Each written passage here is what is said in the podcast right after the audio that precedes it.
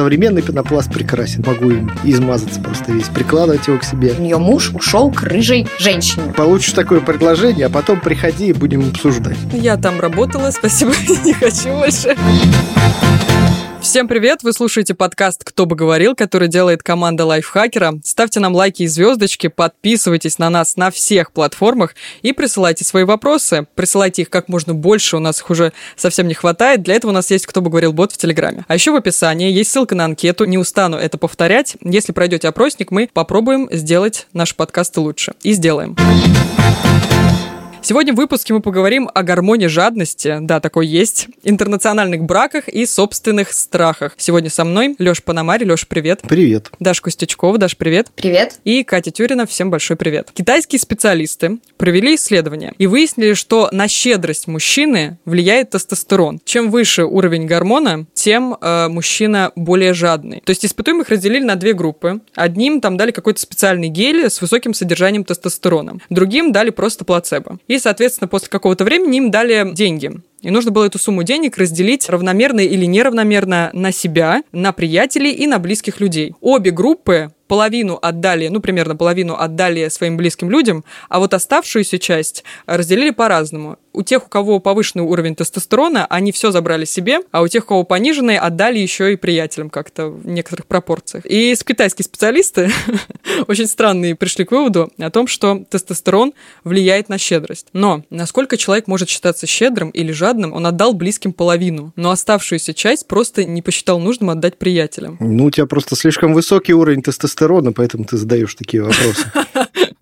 Возможно, кстати. Вопрос интересный. То есть предполагается, что мужик, у которого прям зашкаливает тестостерон, он такой, все мое, мое, покорить этот мир, завоевать, сжечь, короче говоря. Там. А все остальные такие, ну нет, давайте жить в мире любви, там, э, мы дети цветов и все такое. Учитывая то, что тестостерон – это гормон там, сексуальной активности, они еще связывают тем, что сексуально активные мужчины, они так. жадные. Ну, спасибо. То есть это палка о двух концах, это нам вообще в минус. То есть, условно. да, получается, девушки... Э, да, я выбираю себе, да, да.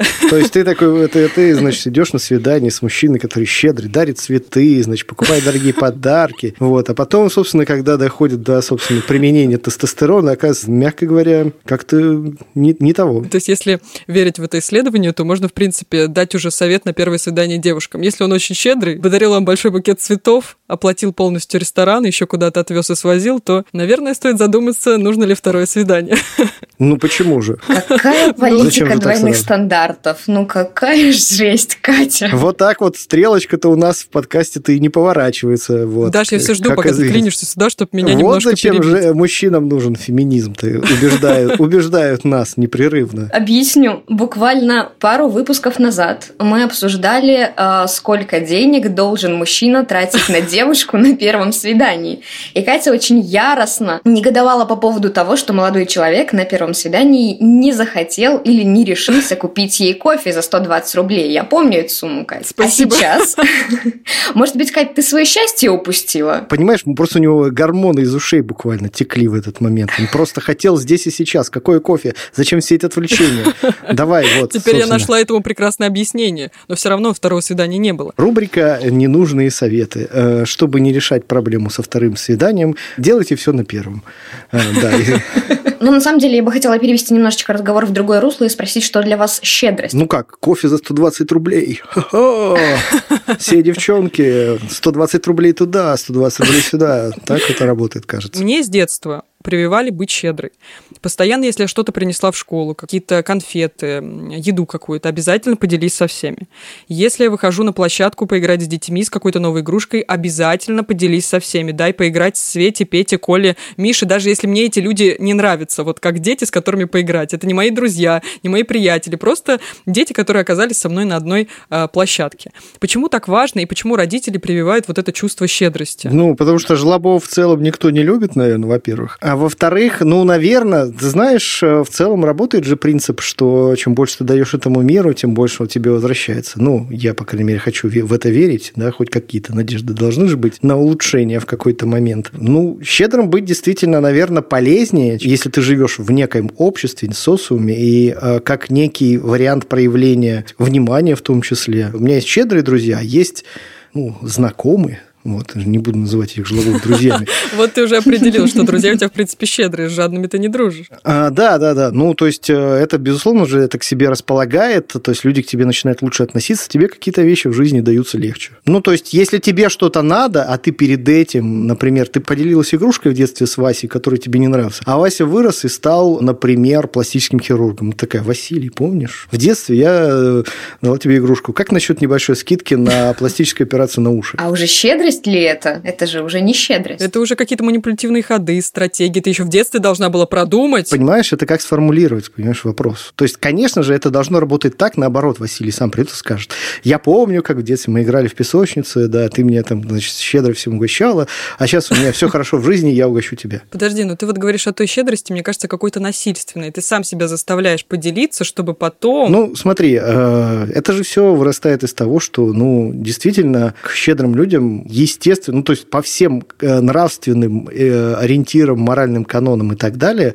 щедрость всячески поощряется в обществе. Это написано во всех религиозных книгах, ну, то есть я не знаю ни одну книгу, где написано там, где в притче сказано, что какой-нибудь жадный человек, он э, типа такой всего добился потом, у него все было классно, в рай пошел там и там еще себе, значит, не знаю, там. Ну вот жадность это вот близко к здоровому эгоизму. Вот можно считать жадным человека, который в китайском исследовании не отдал приятелям эту часть денег. Можно ли его действительно считать жадным? Мне кажется, он просто нормальный, адекватный человек. Вопрос отношений, понимаешь? Вот э, давай вот так посмотрим. Вот деньги, которые он раздавал, это же были не его деньги. Не его деньги, да. Он же их не а, заработал тяжким трудом. Ну, если не считать тяжким трудом, не знаю, там, втирание какого-то крема в себя а, непонятными способами. То есть ему просто дали денег и сказали, ну, типа, сделай с ними, как считаешь нужным. Вот. Ну и как он, он, он себе объяснял? Что типа вот половину, ладно, я отдам родственникам, хотя они, конечно, не заслужили, вот, а, а вторую половину я оставлю себе, а друзья могут идти нафиг вообще. Кажется, это не звучит как приятный человек. Я поняла, ты хочешь сказать, что он мог и родственникам просто под давлением того, что это эксперимент Конечно, на родственники просто давно работали с ним, говорили, Вася, ну хотя бы иногда, ну или там как, э, Ван Синь, видимо, да, не Вася, а вот китайское же исследование. Ван Синь пусть будет, да. Да, да, он типа, надо, партия велела делиться там и так далее. Э, я понимаю, что для многих отдавать что-то свое, заработанное тяжким трудом, кажется какой-то неочевидной сделкой. Вот. Но в целом мы, опять же говорю, если мы живем в обществе, и мы обладаем хоть каким-то уровнем интегрированности в это общество, да, иногда нужно в это общество отдавать что-то просто так. Смотри, прекрасно. Ты стратегически подумал. Сейчас отдам Васе в Сину, Васинь, или как мы там, игрушку. Син – это другое, если что. Во все игрушки забирают. А. Я не знаю, откуда у тебя это знание, но окей, я поверю. Да отдать... А секс-игрушки? Э, не знаю, забирают или нет. У меня ни разу не забрали. Как ты проносила? Значит, ну, сбил меня с мысли. Ну смотри, пока ты думаешь. Да, спасибо. Почему родители учат детей делиться? Потому что а, если это, мне кажется, не заложить сразу, то со временем это будет все сложнее и сложнее воспитывать. Но со временем, когда ребенок растет, а, ему будут постепенно объяснять, что делиться, да, нужно, но ты выбирай с кем и выбирай в каких обстоятельствах. Потому что иначе твоя доброта сработает против тебя. Вот же. Так может быть сразу с самого детства ограничивать эту доброту и щедрость? Ну как ты можешь ограничивать доброту и щедрость ребенка, которому два года? Ну вот как ты ему объяснишь, знаешь, что мы тут подумали всей семьей и решили, что, в общем, вот с Петей делиться не надо, но мы еще не знаем объяснить, как тебе это. Делись с тем, с кем хочешь делиться. Вот с кем душа лежит, поделиться, с тем и делись. С друзьями. Просто если ты выработаешь Машей, в себе изначально этот навык, да, даже если ты не, делиться... не научишься это делать, то mm. ты не будешь знать, как это делать даже с теми, кто тебе действительно близок, и какая-то практика, короче, нужна, как для любого навыка не всегда мы делимся тем, чем мы хотим, или с теми, чем мы хотим, но все-таки нам иногда нужно это сделать во имя каких-то своих целей, убеждений или еще чего-либо.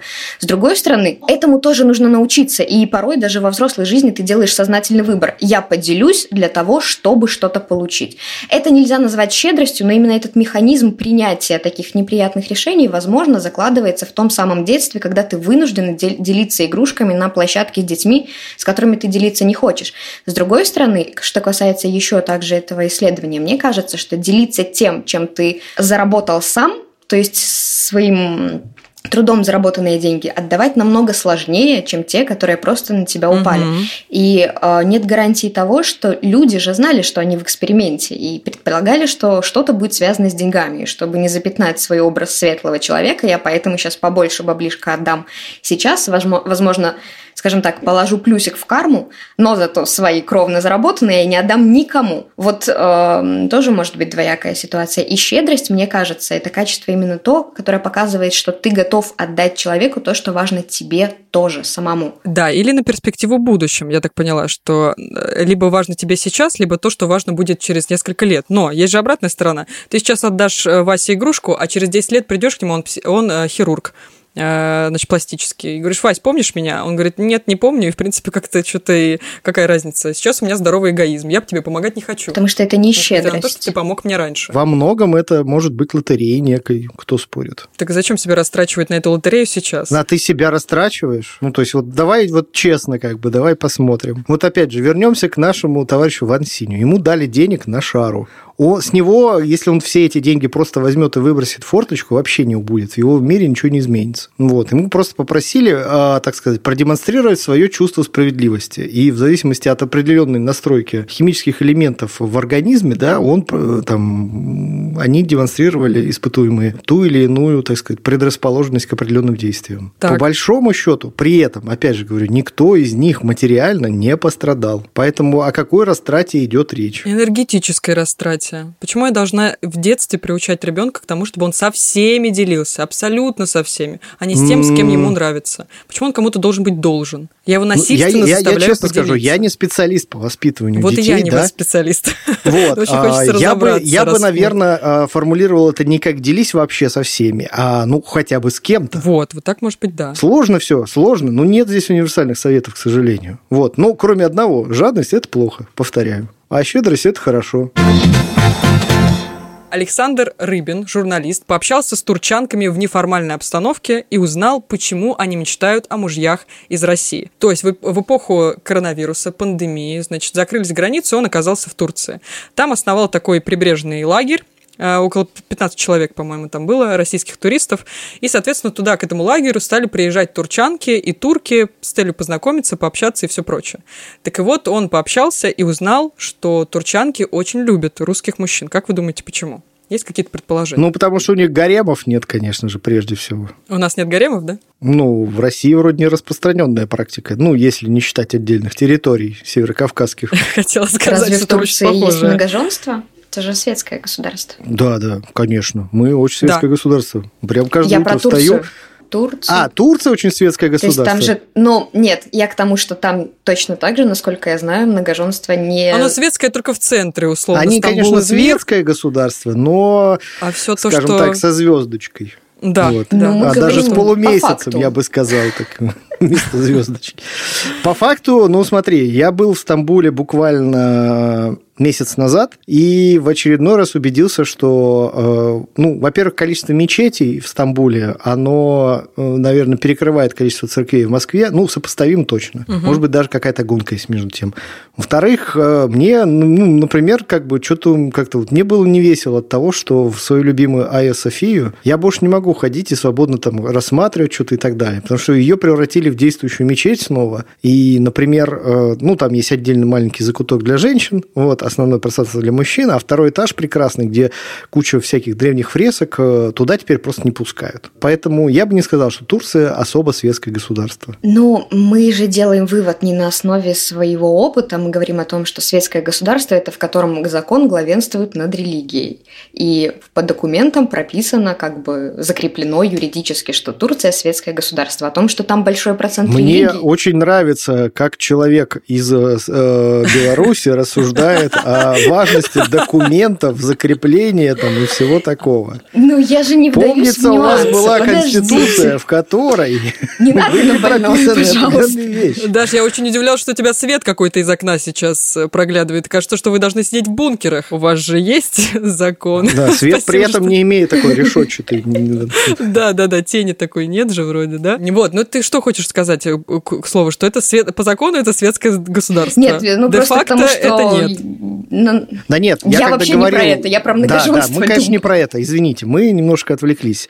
А, Я, конечно же, когда я говорил про гаремы, имел в виду прежде всего историческую традицию. А историческая традиция вполне конкретная, то есть, да, многоженство было там разрешено. Ну и в целом, при том, что Турция, безусловно, очень-очень, можно сказать, действительно очень светская страна для э, такого, ну, для государства, где главенствующей религией является ислам, и там в целом у женщинам дозволено очень многое, да, ну, то есть там есть женщины, там женщины носят там типа паранджу и так далее. И женщины, кстати, в целом довольно сильно эмансипированные, много занимаются бизнесом, э, и так далее. Но в целом складывает по отдельным моментам складывается ощущение, что, ну, типа, все-таки историческое наследие немножко влияет. И, значит, муж султан, и все такое.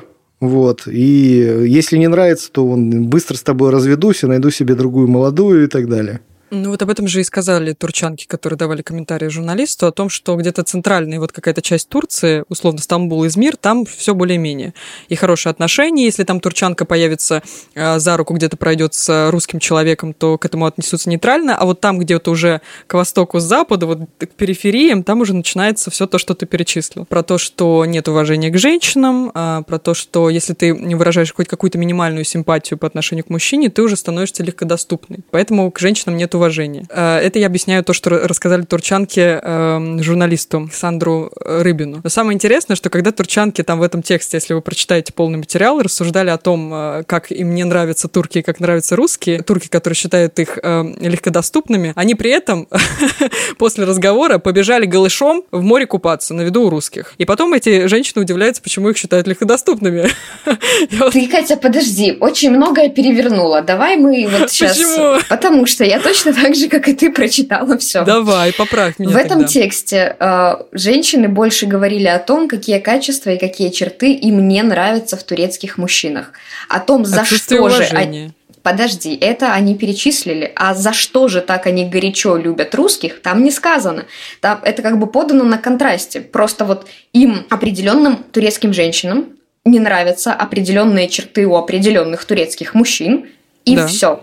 Про то, чем их привлекают русские и украинцы, не сказано практически ничего. Крайне мало. Это раз. Два.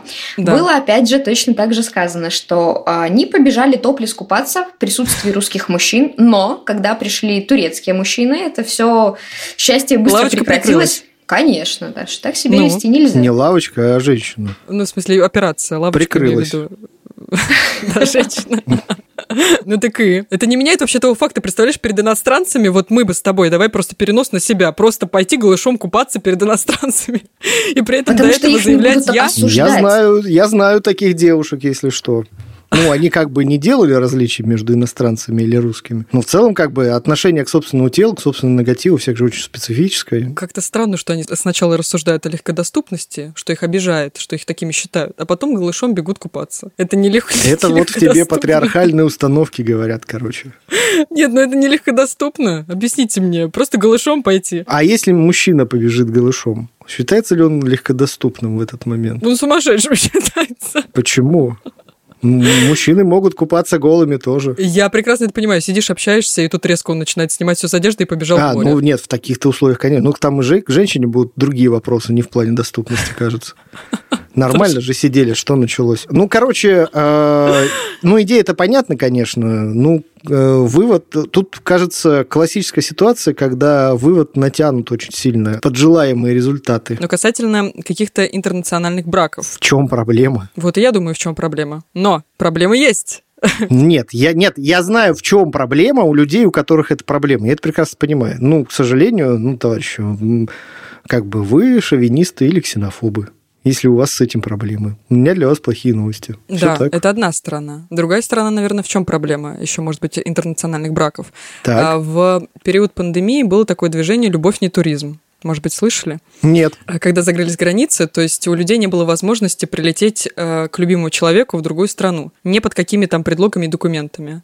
Ну, то есть если вы не в браке и у вас не, э, как бы нет детей, вы просто ну, бы понятно, да. Вот, и они основали такое движение «Любовь не туризм», где подписывали петиции в нескольких странах. В На нескольких странах Change.org, подозреваю. Да, подписывали петицию в, в том, чтобы была возможность приехать друг к другу.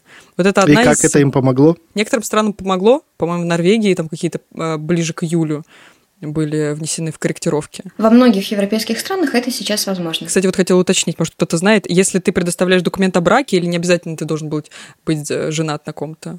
Как подтвердить Это брак. любовные отношения, чтобы э, ну, приехать в другую страну? Ну, переписку, ню- нюцы показать. Не-не-нет, собирается пакет документов, то делается специально...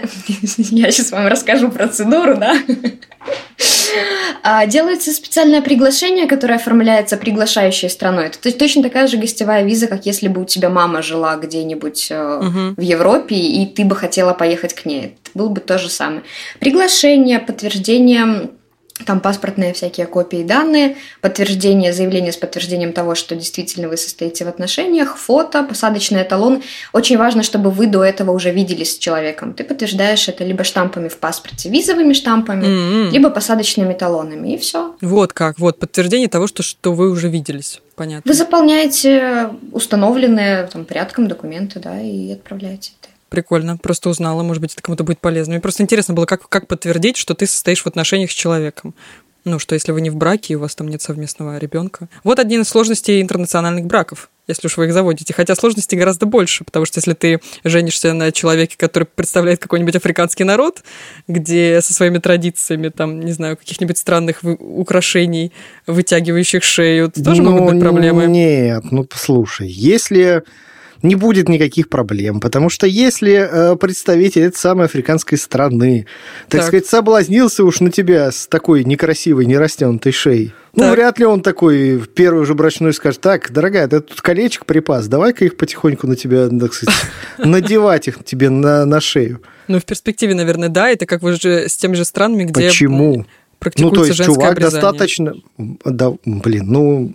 Я всегда был риск. Вот влюблюсь я в человека из Египта или Сомали. А он такое женское А он обрезание? мне, он мне говорит, слушай, хочешь быть со мной? Тогда хочу, чтобы ты была верной мне, хочу ограничить тебя, твою Ну, это очень активность. Прискорбно, что мне что я могу делать? сказать. Ну, Вот это- Тебе это не решать. выходить замуж. Ну, как бы Ну, ты это- полностью а я влюбилась. Ну, это тебе и решать. Вот, Вот видите, да. как- а вы говорите, что нет проблем в интернациональных браках? Куча. Нет. Это не ну, проблема. Это ты ее сама себе создала просто потому, что ты Потому решила сама себе влюбилась. создать. Давай ты сначала влюбишься, получишь такое предложение, а потом приходи и будем обсуждать. Короче, русские мужчины, хорошие новости. Турчанки хотят за вас замуж. Сложность может быть в менталитете. По-моему, вот это мы не проговорили. То есть э, влюбиться Ну да. это одно, а потом ужиться дальше, принять друг друга и понять э, образ мышления. Есть же эти страшные истории, как русские женщины выходили замуж за немцев, а они, бездушные сволочи, считали каждую копейку, понимаешь, выделяли там строго определенную сумму денег, вот, э, и так далее, и так далее. А, да, кстати, вот по поводу денег. Европейцы же очень часто разделяют счет пополам. А у нас, как э, у Не пополам, девушек, мы уже а привыкли... по тому, кто сколько съел. Да, Будем да, да. точны. Или так, да. А у нас очень укоренился вот этот вот принцип долженствования, что мужчина должен обязательно заплатить. Ты либо принимаешь этот факт, Ну либо да, нет. да. Человек либо привык так себя вести, и ты дальше ни- ничего, скорее всего, с этим не сделаешь. Ну, если силой не заставишь всегда платить, или не найдешь какие-то суперубедительные аргументы, почему это нужно сделать так. Так что действительно он согласится, примет, поймет и все.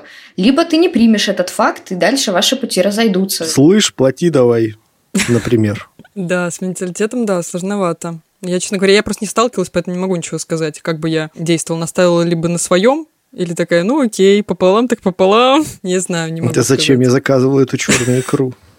Ну, просто ты говоришь о том, Отмените чтобы переехать, быть за каменной стеной, и тебя все будут обеспечивать, а по факту можешь столкнуться, выходя вот Мне кажется, это все в целом, как бы, во-первых, э, будем откровенны, это все разговоры, ну, если посмотреть на источник статьи, вряд ли это были какие-то супер откровенные разговоры, это, скорее всего, было такое в духе, люди подвыпили и начали всякую фигню говорить. Вот, и потом голенькими купаться, опять же, побежали, что еще раз подводит нас, является еще одним доказательством. Вот, э, скорее всего, ну, у, и у мужчин, и у женщин есть некий запрос, например, на какую-то экзотику в отношениях. Может быть, на вот эту самую разницу в менталитетах, что есть какие-то черты, которые, ну вот не нравятся, например, во всех, кого он знает, и он такой думает, ну все, значит, не знаю, там, все там русские такие или все турки угу. такие. На самом деле это совсем не так, конечно, все разные, вот. Угу. И поэтому начинает возникать мысль, вот пойду там, не знаю, там, женюсь, выйду замуж там за иностранца, за американца, за, не знаю, там, киприота еще каких-нибудь национальностей много, в конце концов, и, на, и народов, и стран стран. Но по большому счету, по большому счету, люди просто хотят быть счастливенькими. Вот в чем прикол. Они просто хотят найти кого-то, кто будет делать их счастливыми, будет оставаться достаточно интересным, необычным, а привносить какую-то дополнительную как бы радость, что ли, в жизнь за счет вот этой своей необычности. Вот. Э, обычно, когда люди так делают, они забывают, что лет через пять примерно э,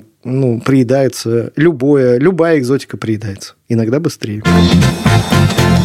Давайте поговорим про страхи людей. Я почему решил поговорить про страхи? Потому что поняла, что, в принципе, уже не осталось каких-то повседневных страхов, обыденных, которые бы меня как-то беспокоили каждый день. Там страх что-то сказать, или страх поспорить, или страх что-то сделать меня уже не беспокоит. Есть какие-то более глобальные там страхи. Есть ли у вас какие-то повседневные страхи сейчас? Э, и как вы их приняли или боретесь с ними? Интересно, Даш, чего-то боишься ты сейчас? Сложно сформулирован вопрос. Каждый день ты чего-то можешь чего-то бояться. Ну, э, да, вот какая-то мысль приходишь. Ну, вот э, что-то тебя тревожит, и ты это не делаешь, потому что боишься этого. Наверное, это все-таки какие-то психологические зажимы, я больше про это. Ну, у меня полно. Мне вот надо вот, короче, бюджет сверстать на 21-22 года, и я уже никак не подойду к этой задаче. Почему, вот. Леш? Чего ты боишься? Да не знаю, не прокрастинирую. Вот, так это, это не страх, получается, или что? Страх э, принятия важного решения? Ну, да, во многом.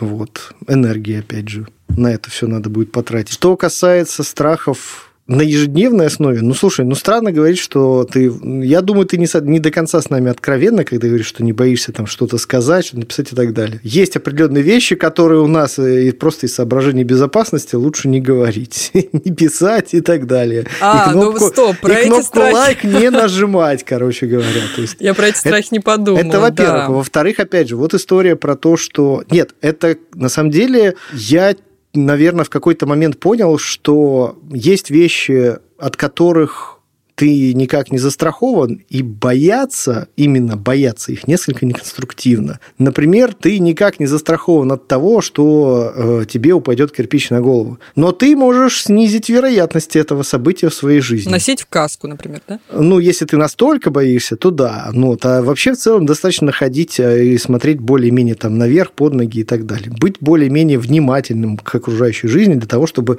не знаю, чтобы не сбила машина, смотрите по сторонам, не знаю, там не перебегайте перебегайте на красный свет, э, ходите по пешеходным переходам, хотя это тоже не всегда помогает. Не гарантия. Вот.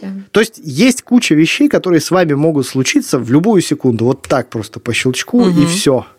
Вот, не знаю, метеорит прилетит и упадет. Вопрос вероятности и того, насколько вы на эти вероятности можете или не можете влиять. Вот. Когда это себе объяснишь достаточно четко, начинаешь понимать, что... Давайте поговорим о тех вероятностях, на которые мы можем влиять, потому что все, что ты сказал, это просто какие-то превентивные меры, чтобы искоренить какой-то источник, корень. То есть, условно, чтобы не быть сбитым, просто не ходи, э, хотя это тоже не гарантирует, не ходи на красный свет. Ну, да-да-да. Ну, то есть, как пел классик, не выходи из комнаты, не совершай, не совершай ошибку. ошибок. да. Но... не пел, а говорил, да, простите. И танцевал. Сейчас приплетем тут этому классику кучу всяких других способностей. Просто страх – это реакция нашей психики на какие-то возможные угрозы, наверное, так что ли. То есть, это наш тормозной механизм. И даже если мы распишем себе в голове, что можно каким-то образом снизить вероятность, страх от этого не уйдет. Были ли у вас какие-то страхи? Может, у вас просто есть какой-то лайфхак, потому что у вас был какой-то страх, и вы его очень быстро побороли без э, специалиста? Я как-то боюсь, что нет у меня хорошего ответа на этот вопрос. Нет у меня хорошего страха. Но чтобы... зато страх есть. Даш, у тебя есть какие-то страхи повседневные? Я хотела рассказать о том, как у меня был один страх, и его прям силой вырвали из меня. Это было довольно прикольно. На первой моей работе, сразу после университета, я была редактором новостей на телеканале, и мне нужно было часто созваниваться с, раз, с разными людьми для того, чтобы согласовать съемки, согласовать время, дату приезда, угу. там место, где вот в общем, ну и поиск новостей, и поиск событий, в том числе, куда поедет съемочная группа. Вот, и это практически целый день я могла сидеть на телефоне. И я ужасно не могла комфортно себя чувствовать, когда я звоню по телефону, а рядом со мной кто-то сидит. Меня это Да, прям... да, да. А Ага. офис у нас был довольно маленький, и бегать там по каждому звонку между столами и там другой комнатой не было никакого смысла. И в первый день тоже начальник такой, нет, я хочу слышать, что ты говоришь людям. И, в общем, Фига. он сидел со мной несколько дней. Для меня это был дичайший стресс. Но после этого, ну, то есть страх ушел сам собой, как будто бы э, просто и не было. И сейчас мне абсолютно не важно, кто сидит рядом со мной. Я могу разговаривать на разные ну, не личная тема, понятно, Ну, по рабочим поняла, да. вопросам, это же вот совсем другое. Нету ни стеснения, ни какой-то тревоги, что кто-то услышит, как ты там разговариваешь с кем-то. Я, кстати, вот сидел, думал, слушал и пытался в себе покопаться, найти какой-нибудь такой страшок, о котором можно было бы поделиться и сказать, типа, да-да, все нормально, я такой же нефункциональный, как и Такой же, все как и вы. вы. Да. Короче, я на самом деле понял, что я в какой-то момент стал бояться гладить собак, а М. незнакомых. И это у меня, и даже знакомых. И в целом у меня есть определенный страх собакам. Почему? Потому что в детстве, когда мне было лет 13, наверное, у меня у бабушки жила собака, и с ней было все ок. Я ее однажды гладил, и в какой-то момент она просто... Я не знаю, что ей не понравилось, но она в какой-то момент просто, типа, взорвалась и укусила меня за руку, короче. И это был такой сильный шок, неожиданность, и э, настолько серьезно повлияло, что, во-первых, я к этой собаке больше не подходил в принципе. Мгм. Ну, у тебя уже устоялись просто нейронные связи, которые в Да, дальнейшем да. тебе в И будущем- потом я понял, что я ловлю все время себя на ощущение, что когда я глажу собаку, у меня вот это ожидание того, что она меня сейчас укусит, при том, что собака может быть совершенно как бы... Мгм. При том, что, опять же, я гладил собак. Я просто при этом констатировал, что да, где-то в глубине меня сидит страх того, что сейчас повторится эта ситуация.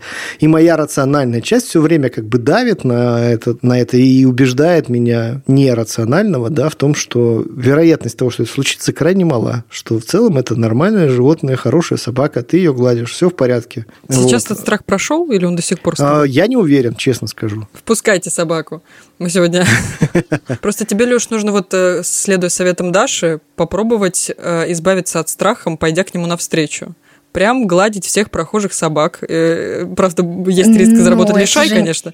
Вот, Есть риск факт, без что это руки остаться сработает. все-таки, будем Не откровенны. дворовых, нет, нет, нет. Гладить вот как-то всех собак дружелюбных, с дружелюбными э, хозяевами. Ну, я не знаю, так невежливо избавиться- как-то. Ну, спрашивать предварительно, Леша.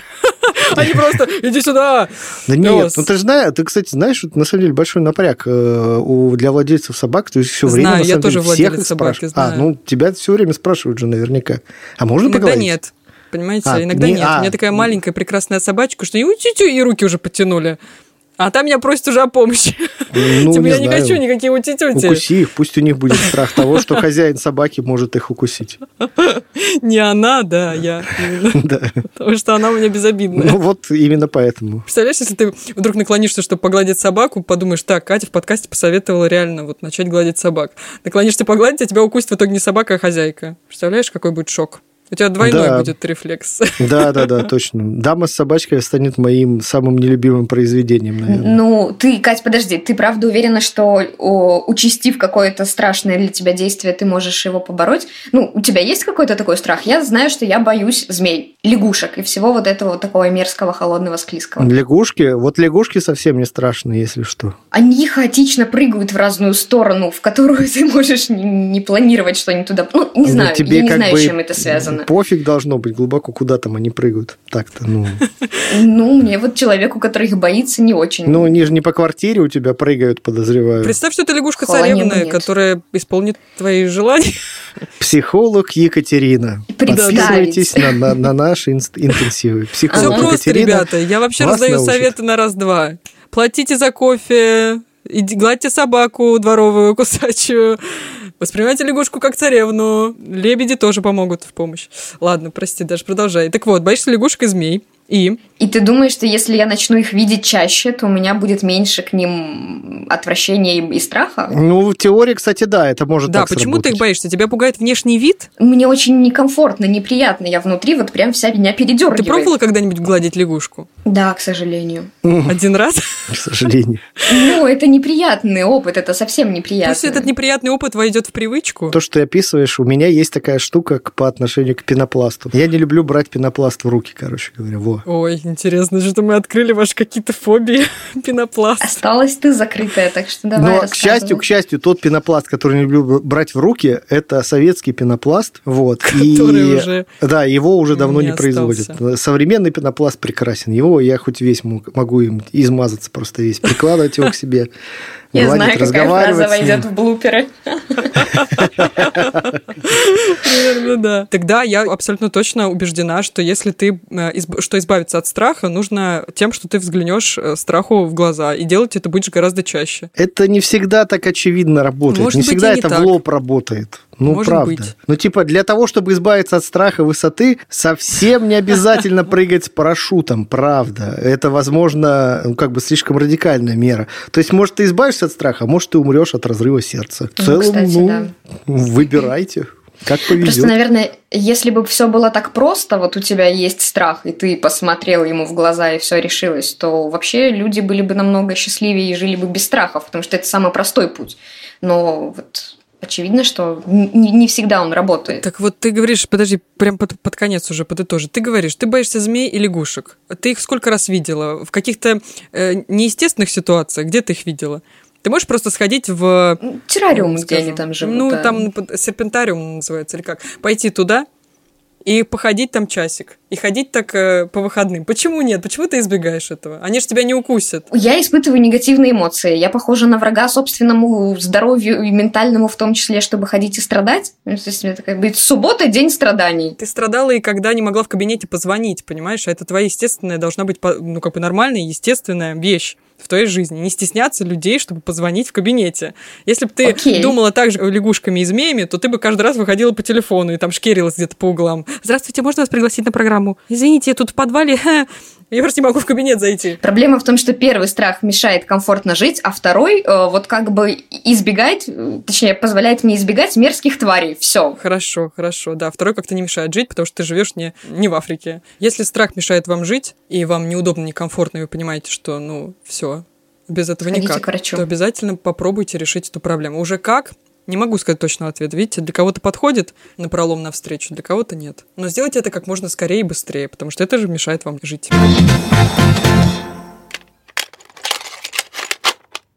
Как справляться с преподавателями, которые очень бесят? Есть какие-то отголоски прошлого у вас, какие-то бесячие да, много. Которые... Сразу говорю, много. Как ты выживал, вот. Леш? А, ну, как говорится, это были 90-е, мы выживали как могли. Вы знаете, правда в жизни в том, что самый частый, короче говоря, метод, который я применял, я вот подумал... Не ходить.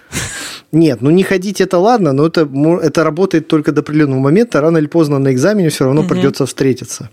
Вот. И у меня было много разного опыта. Мне повезло еще так с кафедрой. Там все были сплошь прекрасные люди с очень богатым опытом. У нас, э, например, в какой-то момент на отчислении висел почти весь поток из-за одного преподавателя. Из-за какого? Вот ты подводишь к нему. Бесячего, очевидно. Ну, он не то, чтобы бесячий, а, ну, специфический. Ну, это вот просто вот бывает. Личное бывает. Бывают очень специфические люди. Проблема в том, что действительно бывают такие преподаватели-диктатор, да, которые вот вот прям действительно ставят своей целью сделать жизнь студента сложной. И это прямо видно. То есть в какой-то момент что-то у них перещелкивает, и они от э, идеи о том, что типа мы вот сейчас прочитаем курс этим студентам, выпустим их и типа все следующее. Вот у них эта конвейерная модель в какой-то момент то ли угнетать начинает, то ли еще что-то. Они прям начинают со студентами бороться, чтобы было сложно, короче, обязательно. Именно с их предметом причем. Как будто других-то нету. Единственное, что меня примеряло, это то, что все это очень время временно. Да, на горизонте, когда тебе 20 лет, полгода, год, даже два года могут казаться невероятно длительным сроком. Но поскольку вы видитесь с этим человеком не постоянно, а, скажем, ну, 2-3 раза в неделю в худшем случае, все остальное время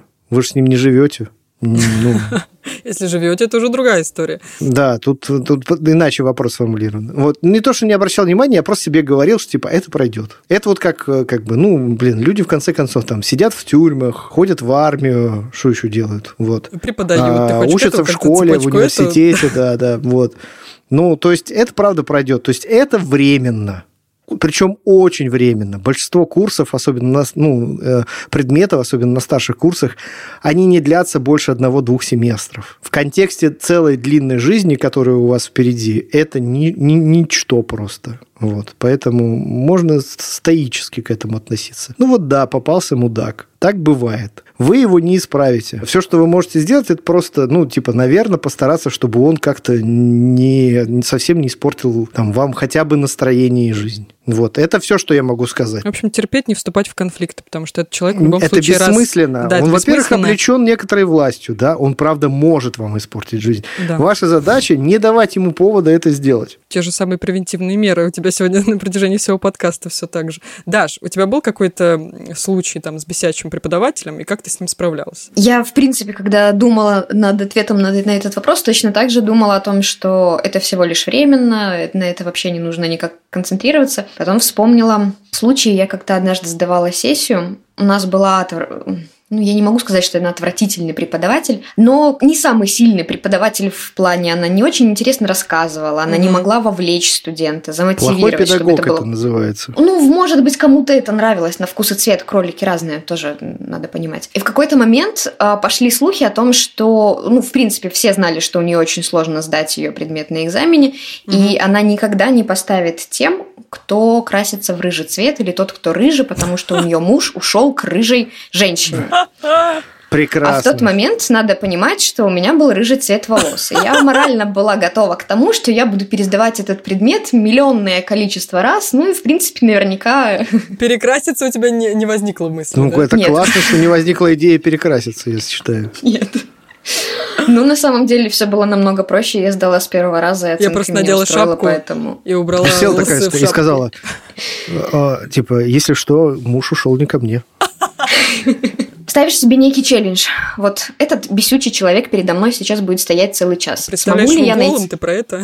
Нет, смогу ли я найти в нем там три качества, за которые я могла бы сказать, ну вот он норм. Очень, очень здравый И смотришь подход. Немножечко не другими глазами на него. Ну, потому что нужно как-то примиряться с этим жить. Ну, типа, постараться видеть в нем человека, да, это, конечно, да, безусловно, конечно, правильно и все такое. Опять же, ну, правда, у меня, правда, были случаи, когда при всем желании, ну, просто, ну, вот, ну, никак. Ну, то есть, ты Не приходишь к преподавателю, ну, ты приходишь к преподавателю на консультацию, да, А вот, и высидел огромную очередь, там, типа, он пришел с опозданием, потому что он тебе ничем не обязан, все такое. Ты приходишь, садишься, начинаешь задать вопросы по поводу предстоящего экзамена. У него, например, скринсейвер болтается, и там надпись «Давить гадов». Ну, это из из, из реального опыта, так сказать. И ты такой сидишь и думаешь, ну, блин, понятно, все понятно. У меня была прекрасная история с преподавателем. В общем, э, это была зарубежная литература в ВУЗе.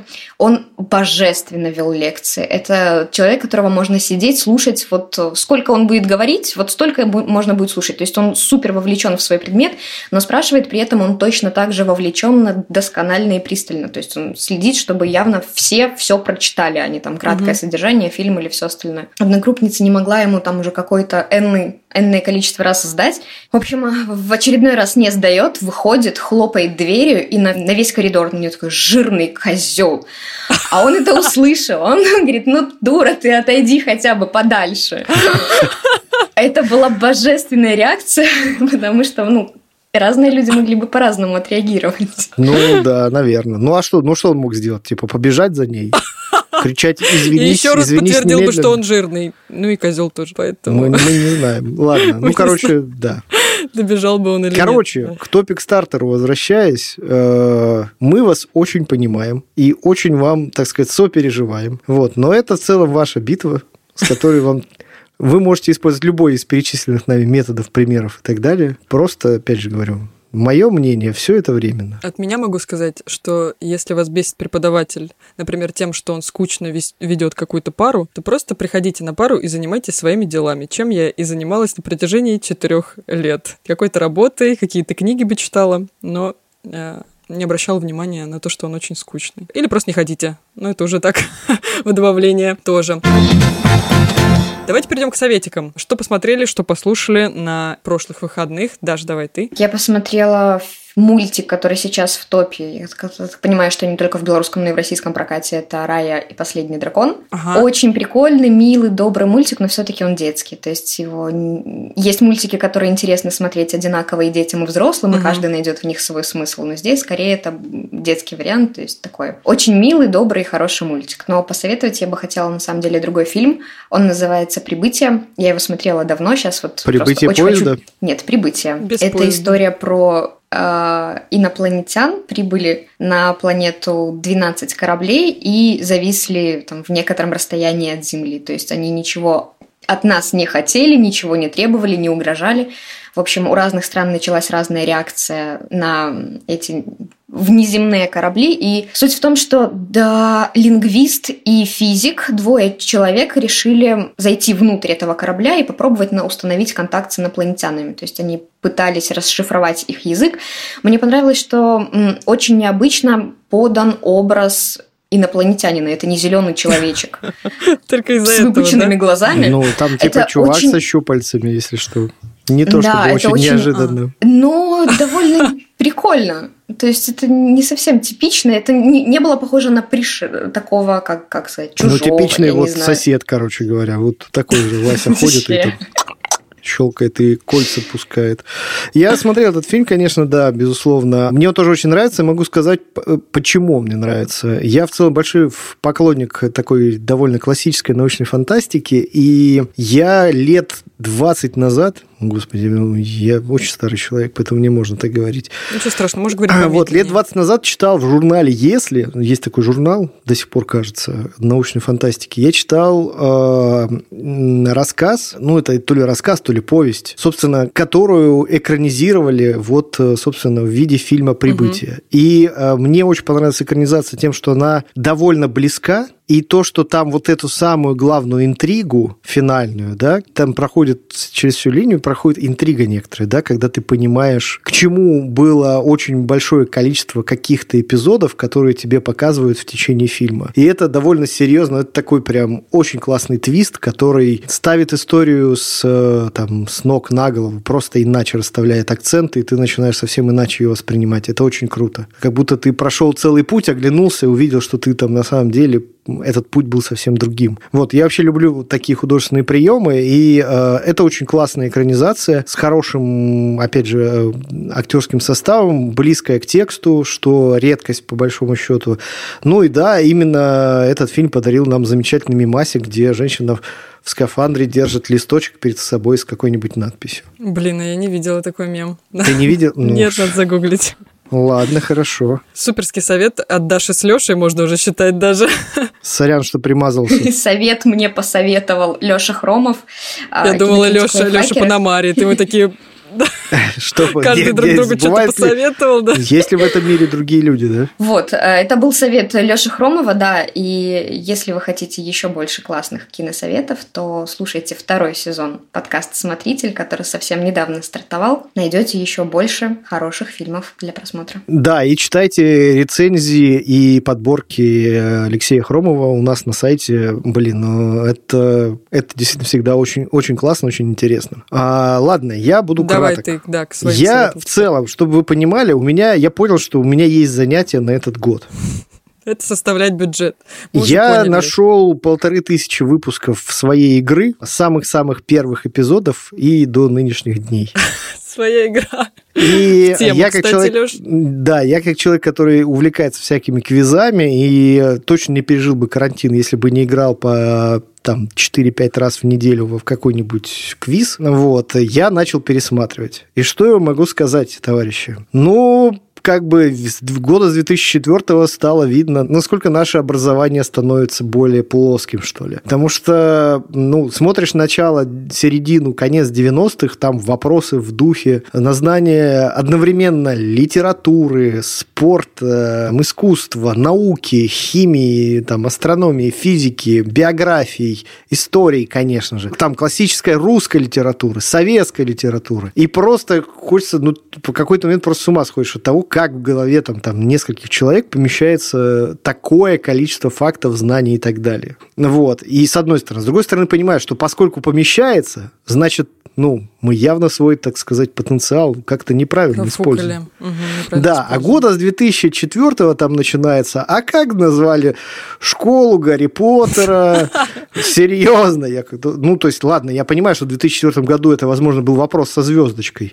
Вот. А вот, типа, о чем эта песня там группы Нана там и так далее. Ну да, ну и ты такой, что, что происходит? Почему? Причем так как-то резко, знаешь, как будто чуваки посидели такие, ну все, никто не терпит эту заумь, давайте попроще, короче, чтобы зрителю Только было Вассерман попроще. отгадывает. Давайте как-то вопрос по... Ну вот я, кстати, посмотрел великую серию Вассермана, когда он выиграл 15 Ага. игр подряд. Вот, э, просто офигел, короче, от того, насколько все-таки было круто. Ну, проблема в том, что серии полторы тысячи, а я посмотрел пока только, по-моему, 200-250, короче. И я Ничего себе посчитал, что если я буду смотреть даже в среднем по 4 серии в день, то есть выделять этому х- хорошие новости, а, ее можно смотреть, не смотреть, а просто слушать. Мгм. Вот, все проговаривается, Потому поэтому... что мы помним, таком- как выглядит Вассерман, в принципе. поэтому да, в целом, как бы не никакого. обязательно на этих людей даже смотреть, можно просто слушать, видев подкаста. И я себе нашел занятие на, грубо говоря, на беговой дорожке. И вместо подкастов, короче, я сейчас слушаю свою игру. Я посмотрела и рекомендую посмотреть фильм «Девушка, подающая надежды». Это номинант на Оскар в пяти номинациях. Лучший фильм, лучшая актриса Кэрри Миллиган. В общем, если в коротко, он про victim blaming. А, Главная героиня, подруга главной героини,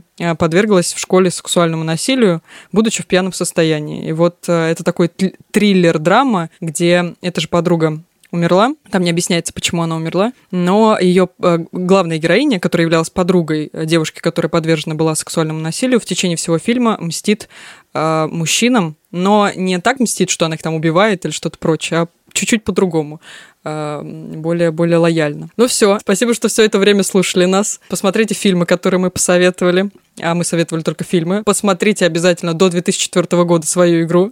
Надеюсь, что у вас найдется на это время. Еще у нас есть чат в Телеграме. Пишите туда свои отзывы, комментируйте наши подкасты.